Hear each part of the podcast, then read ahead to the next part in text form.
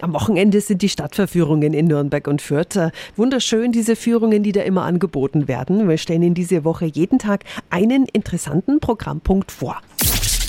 365 Dinge, die Sie in Franken erleben müssen. Das Motto der Stadtverführungen ist heuer Verwandlungen. Und aber hallo, das passt bei der Führung am Samstag wie die Faust aufs Auge.